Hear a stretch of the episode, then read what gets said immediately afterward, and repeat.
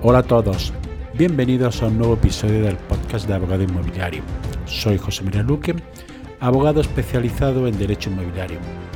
Y os recuerdo que me podéis seguir en mi página web abogadoinmobiliario.com, donde hay la posibilidad de suscribirse a una lista de email donde mando consejos e información sobre cuestiones del ámbito inmobiliario. Suscribirse es gratis, darse de baja también.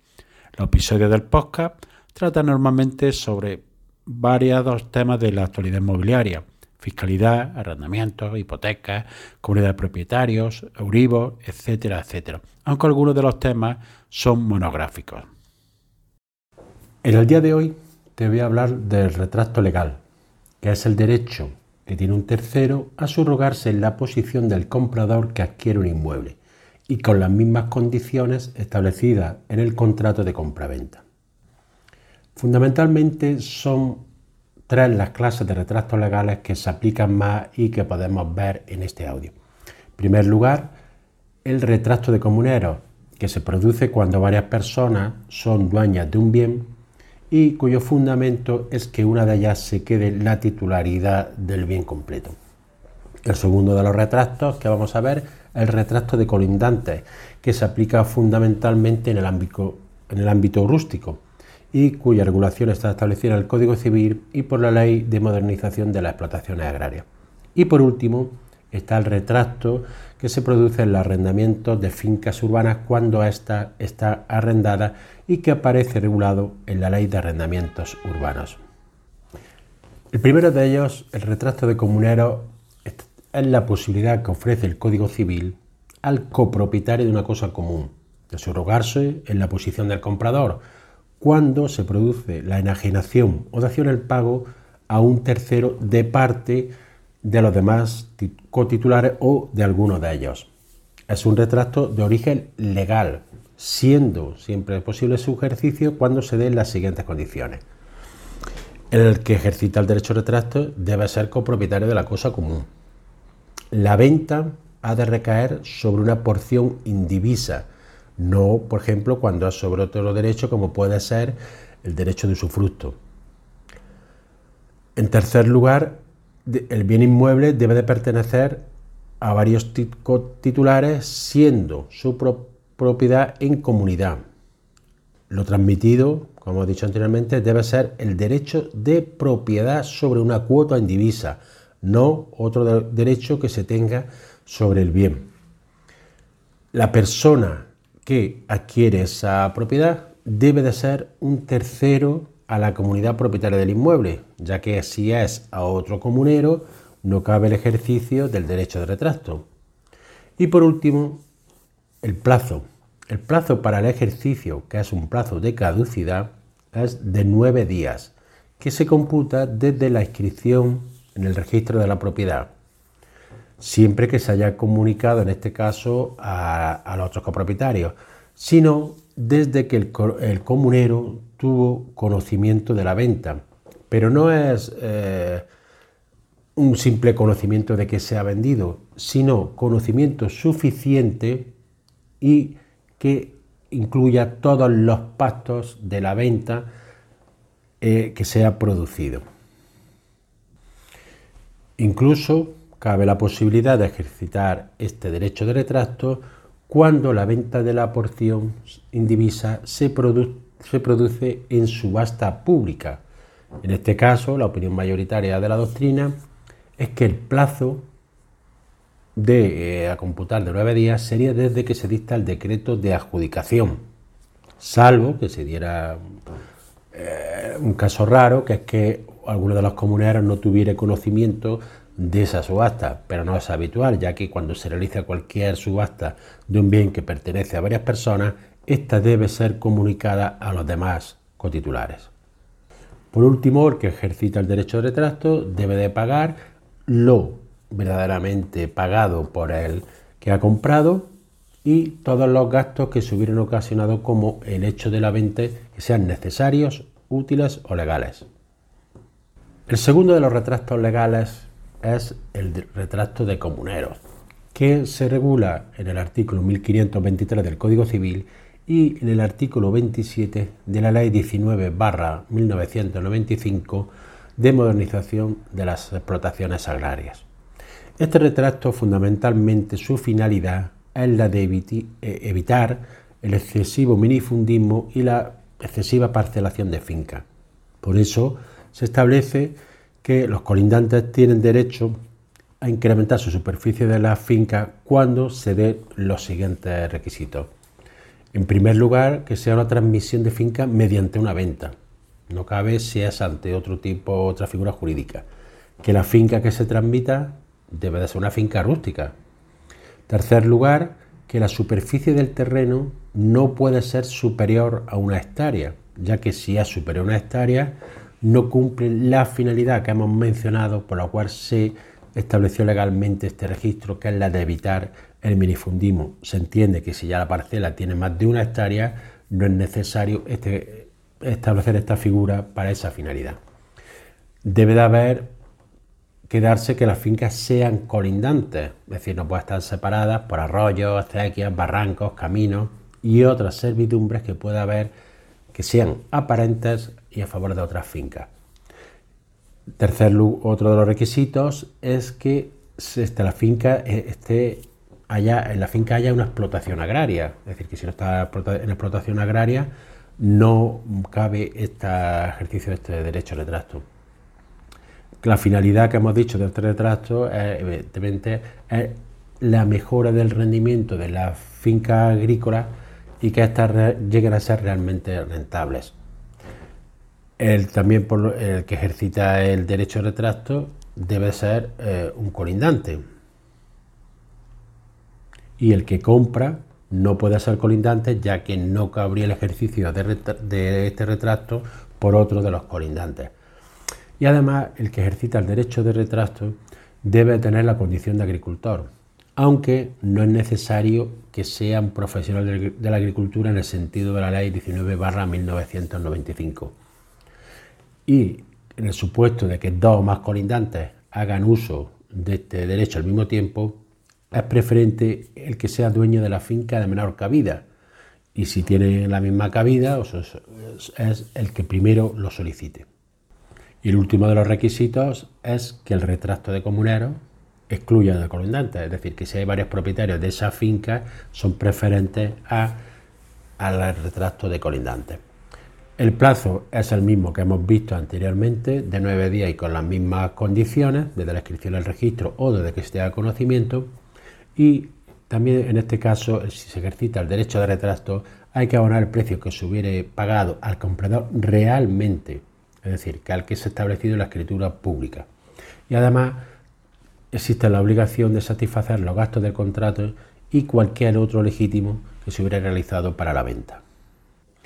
Por último, está eh, el, derecho de retracto legal que se regula en el artículo 25 de la Ley de Arrendamientos Urbanos y es para aquellos pisos que están arrendados el derecho que tiene el arrendatario en caso de que el, propietario desee vender el mueble que está en arrendamiento.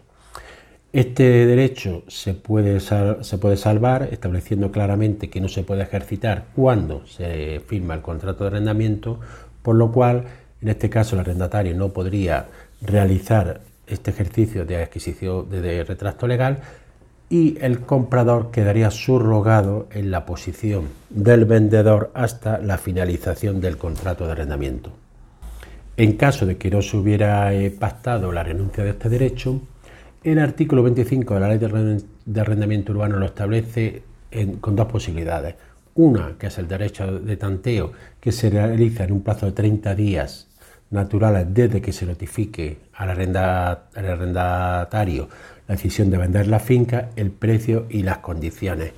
Y otro, que es el derecho de retracto, que es en el caso de que no se haya producido la notificación anterior, el arrendatario tendría derecho a ejercitar este retracto legal en las condiciones que establece en eh, la Ley de Arrendamiento Urbano y el Código Civil y caducaría a los 30 días desde que se le hubiera hecho notificación de que se ha efectuado la compraventa.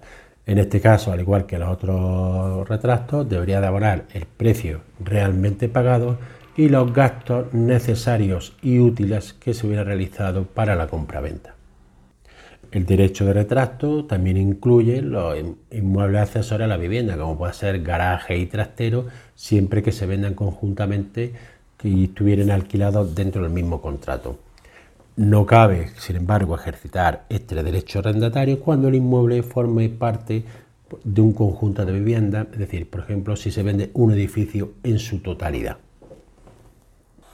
Una vez comunicado el derecho de retracto o bien, eh, perdón, comunicado el derecho de tanteo o bien tenga conocimiento del derecho de retracto o se le haya comunicado, el arrendatario no tiene por qué abandonar la finca, sino que puede seguir con su contrato de arrendamiento hasta la finalización del mismo.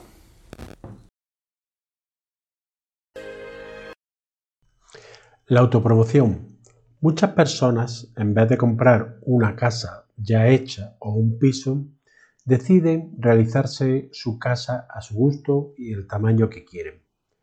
Para ello cabe dos posibilidades, que es realizar una casa en un solar en la que no hay nada edificado, o bien comprar una casa en ruinas para derribarla y hacer una nueva casa o rehabilitarla en su totalidad.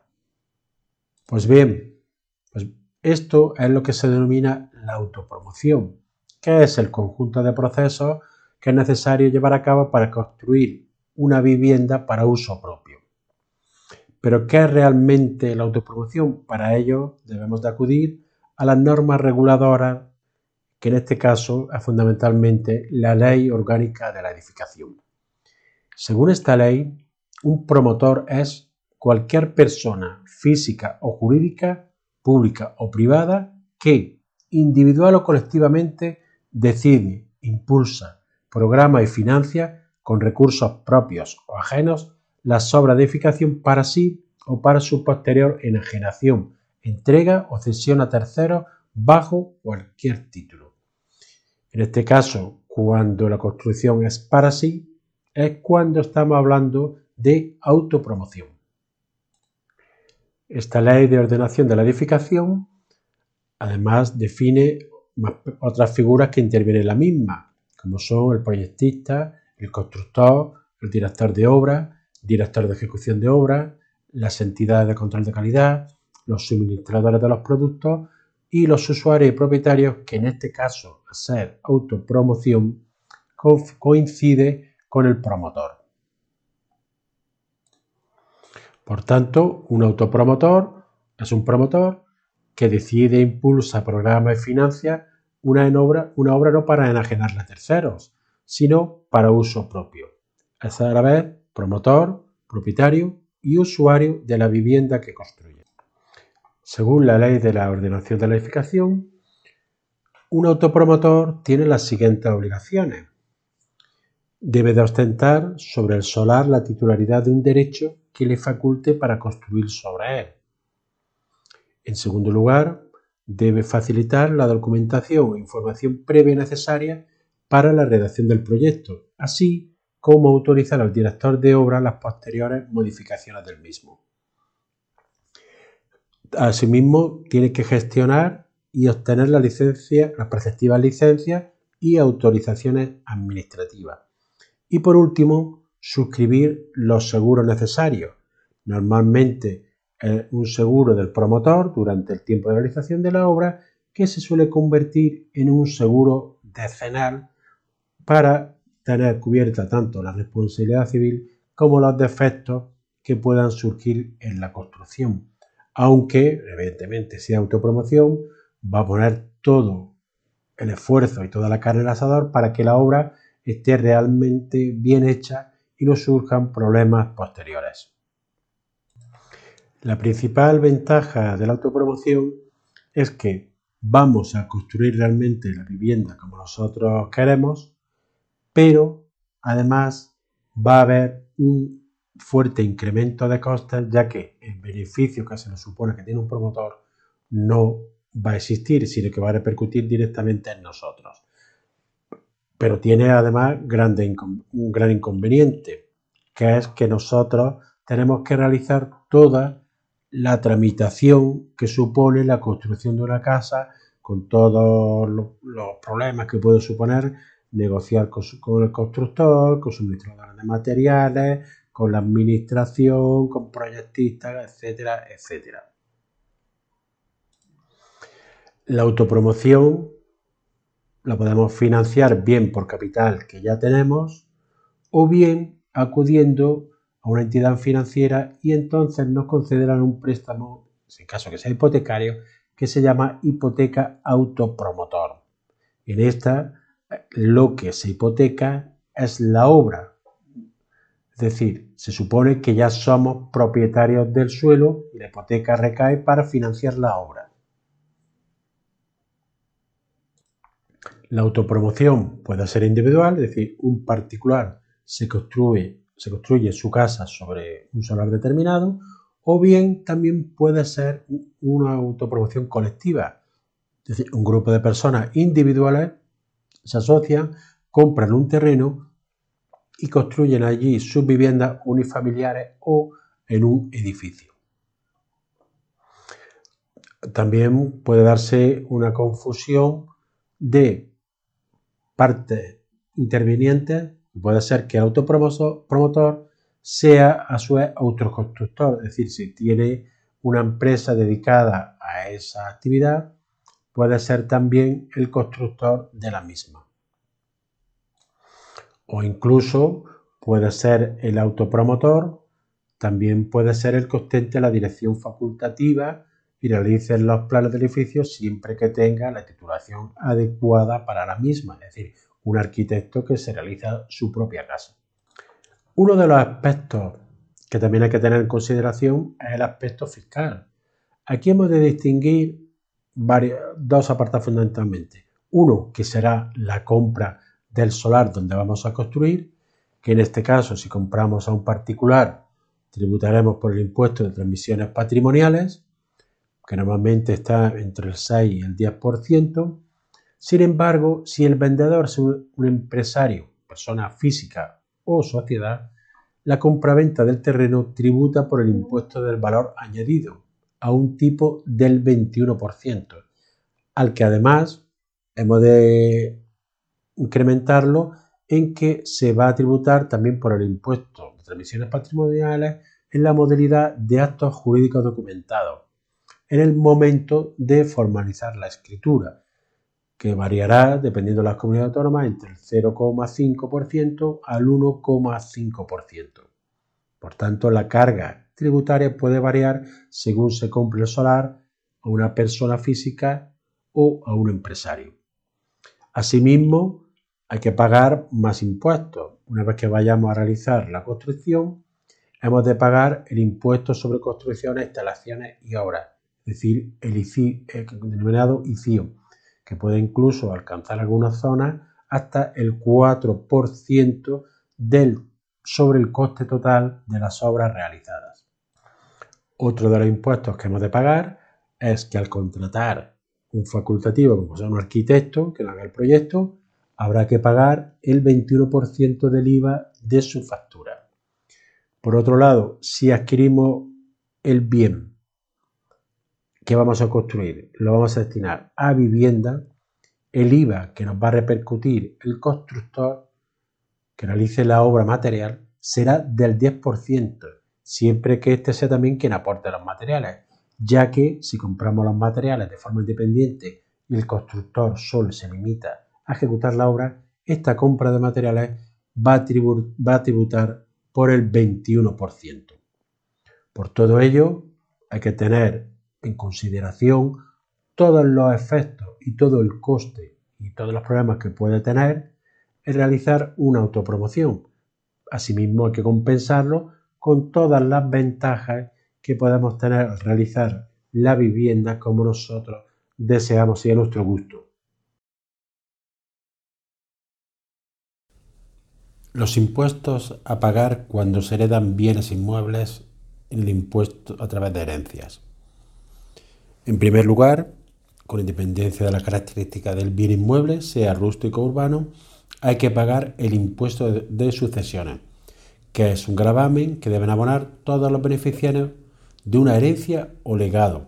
Se trata de un impuesto gestionado por las comunidades autónomas, por lo que varía mucho de la comunidad autónoma donde nos encontramos a la hora de liquidar este impuesto, ya que hay comunidades autónomas en que tienen una exención muy alta, como puede ser Andalucía o Madrid, en que si no se hereda, por ejemplo, en Andalucía por encima de un, de un millón de euros, está exento al 99% del pago del impuesto de sucesiones. Y similar es en Madrid. Sin embargo, en otras comunidades autónomas, la deducción, la base que queda exenta, la parte que queda exenta es muy inferior, pues está sobre 200.000 euros, 300.000 euros, dependiendo de, la, dependiendo de cada comunidad autónoma. Es decir, es un tributo que hay que calcular en cada comunidad autónoma. Esto tiene gran importancia porque el valor mínimo que hay que dar a los inmuebles en el impuesto de sucesiones es el valor de referencia catastral, que es un valor que está en vigor desde el 1 de enero de 2022, que establece eh, el catastro, es decir, Hacienda, para que nos entendamos, en el que lo calcula según la media, las transmisiones medias de la zona. En algunos supuestos todavía no establecido este valor de referencia catastral, pero se va incrementando todos los años para que tenga ya una cobertura en todo el estado.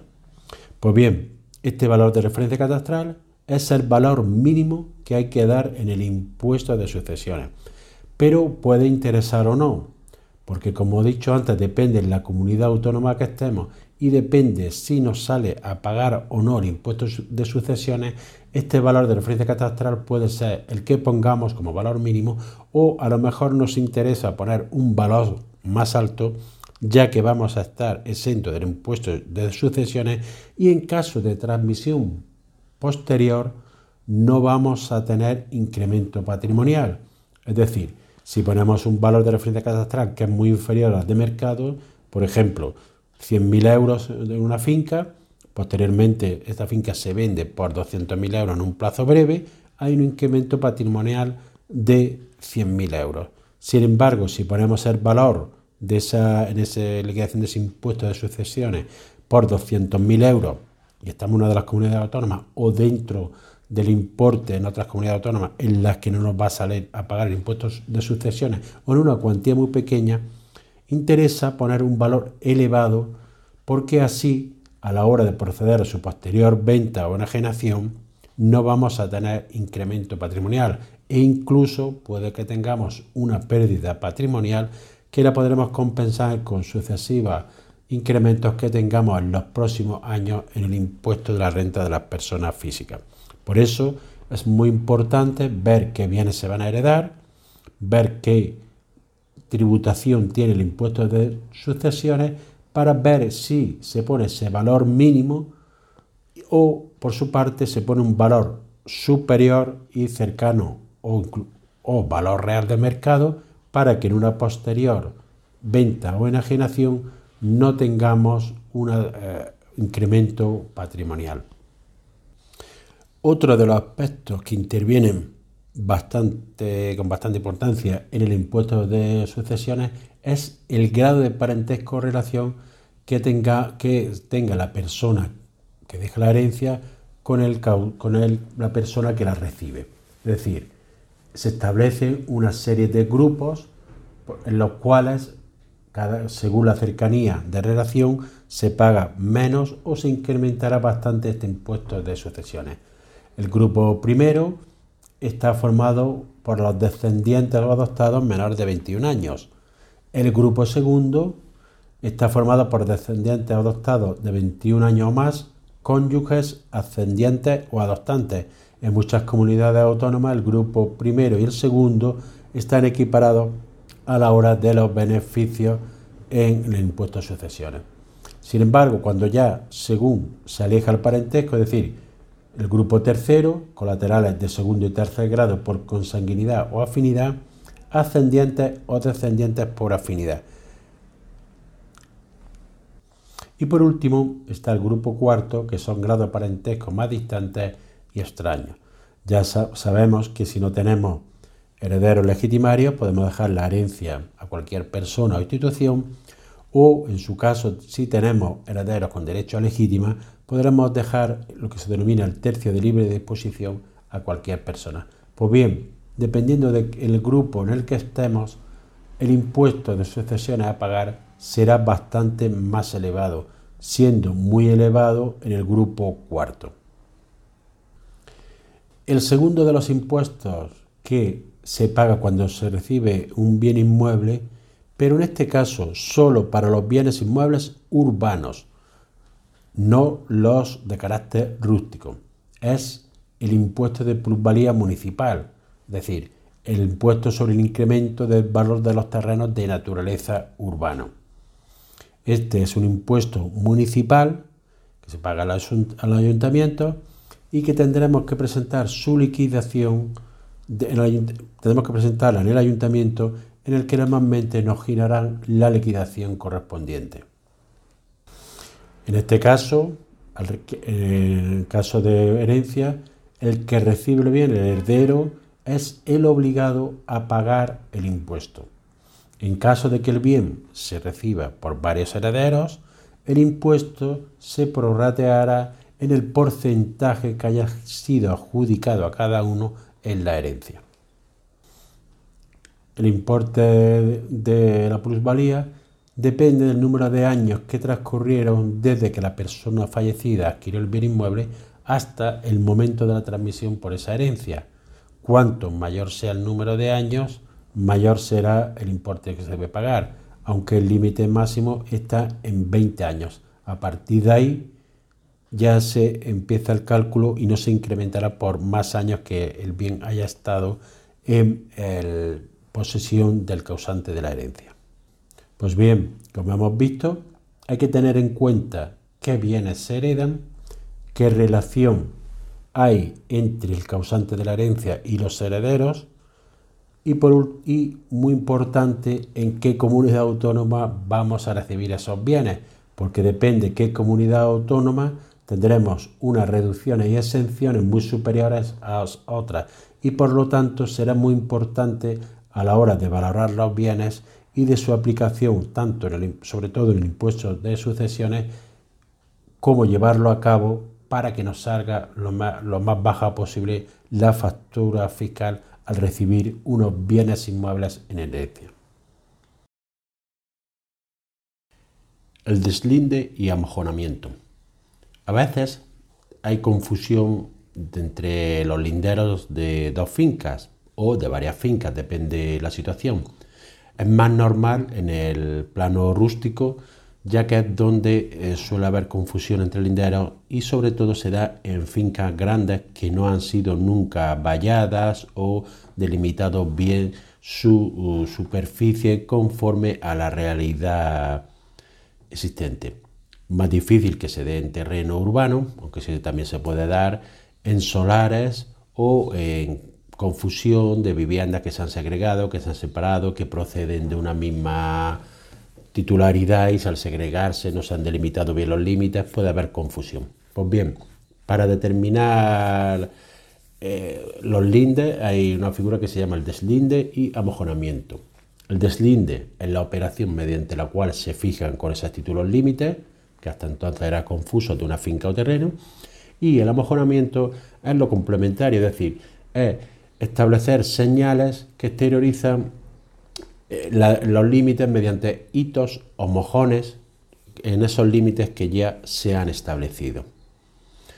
El deslinde se puede realizar de tres formas. Uno de forma privada, mediante acuerdo de las partes, se indican a ellos, bien con plano o sin plano, como desinconveniente, siempre que sea de mutuo acuerdo, establecen la delimitación de sus fincas. Y firman un acuerdo conforme a esa delimitación. Luego hay dos formas de hacerlo más, que es eh, según esté inscrita o no inscrita la finca en el registro de la propiedad. En este caso son actos de jurisdicción voluntaria que si no está escrita se realizará en sede judicial ante el letrado de la Administración de Justicia, antiguos secretarios judiciales, y si están inscritos habrá que acudir a un notario. El deslinde, cuando las fincas no están inscritas, se realiza ante el secretario, ante el juzgado de primera instancia, del lugar donde está situada la finca. Si estuviera situada entre dos términos municipales, sería donde está la mayor parte de ella. No se puede realizar un deslinde de eh, de esta forma cuando el colindante es una, la titularidad corresponde a la administración pública, que tiene una normativa específica en vía administrativa. Como he dicho, es competente el, lugar, el, secretario judicial, el letrado de la Administración de Justicia del lugar donde se halla la finca y eh, se iniciará el expediente mediante solicitud del titular dominical de la finca en caso de ser varios de cualquiera de ellos o el que tenga también un derecho real de uso y disfrute sobre la misma. Si es preceptiva la intervención de abogados, si el valor de la finca fuera superior a 6.000 euros. Se inicia el expediente mediante un escrito en que se hace constar las circunstancias de la finca que se pretende deslindar, así como la de los colindantes, incluyendo datos identificativos de los titulares de una y otra, si los, habrá también los datos catastrales y los domicilios para eh, proceder a la notificación de los colindantes.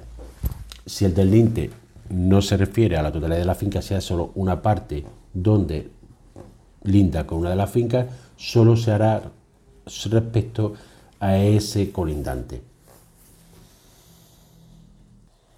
Documentación imprescindible a aportar certificación catastral, descriptiva y gráfica de la, de la finca objeto del deslinde de las colindantes, así como aquellos documentos que sirvan de fundamento a su protección.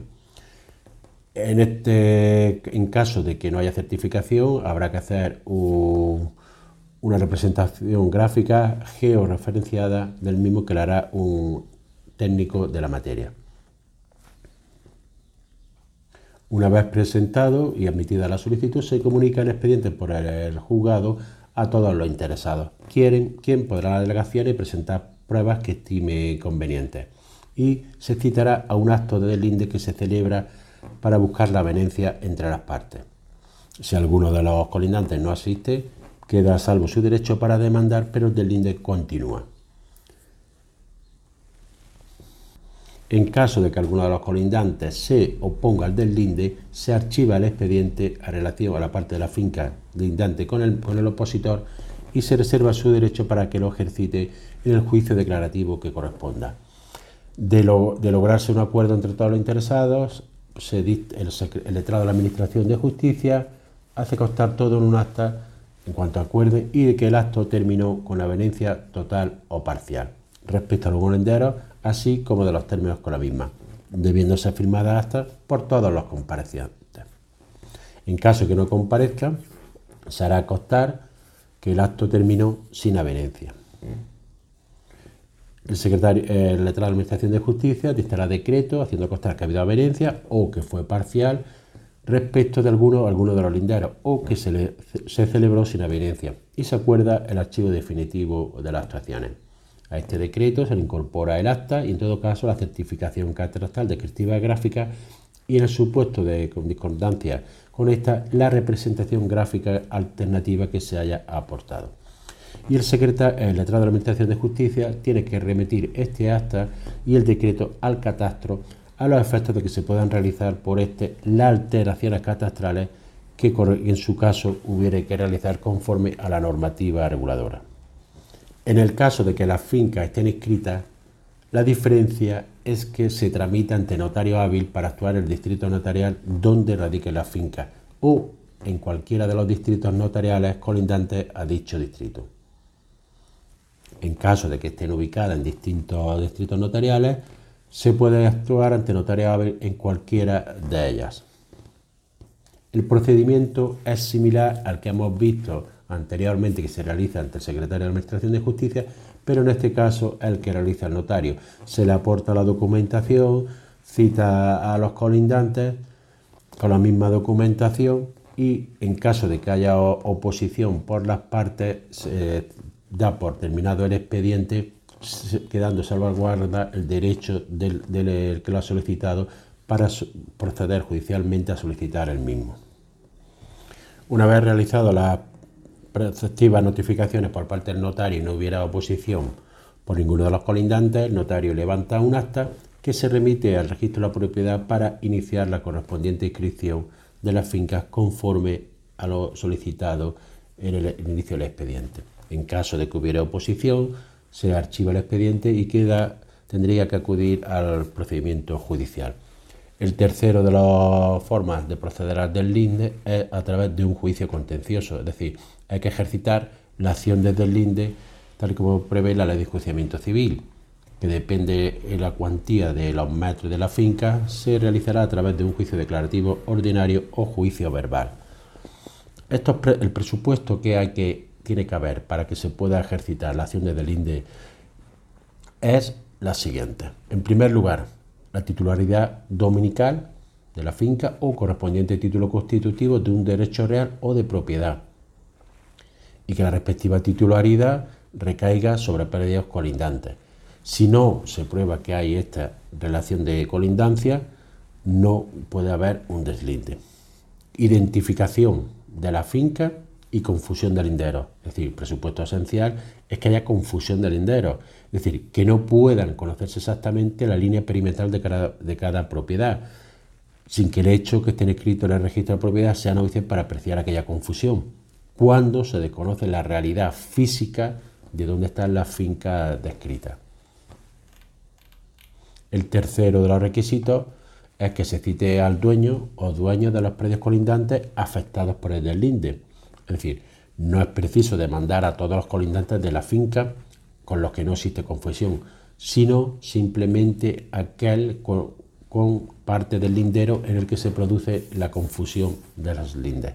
Pues bien, estos son los tres formas de proceder a una acción de deslinde entre fincas en la que hay confusión de linderos. En primer lugar, hemos visto de forma de mutuo acuerdo. En segundo lugar, mediante la jurisdicción voluntaria, bien en el juzgado o un procedimiento notarial, según si la finca no está inscrita en el primer caso, acudir al juzgado de primera instancia, en caso que esté inscrita ante notario hábil.